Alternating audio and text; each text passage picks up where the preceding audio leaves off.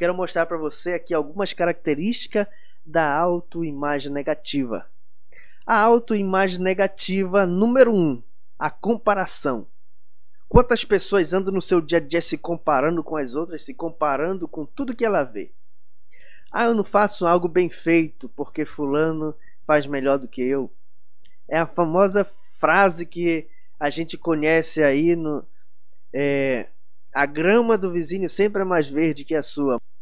Comparação é algo que nós, nós utilizamos no nosso dia a dia de forma natural. Sempre uma autoestima baixa, onde tudo que você tenta fazer, você logo se questiona se vai ficar bom, se não vai ficar bom. E isso faz com que você sempre, antes de começar algo, você pense em desistir.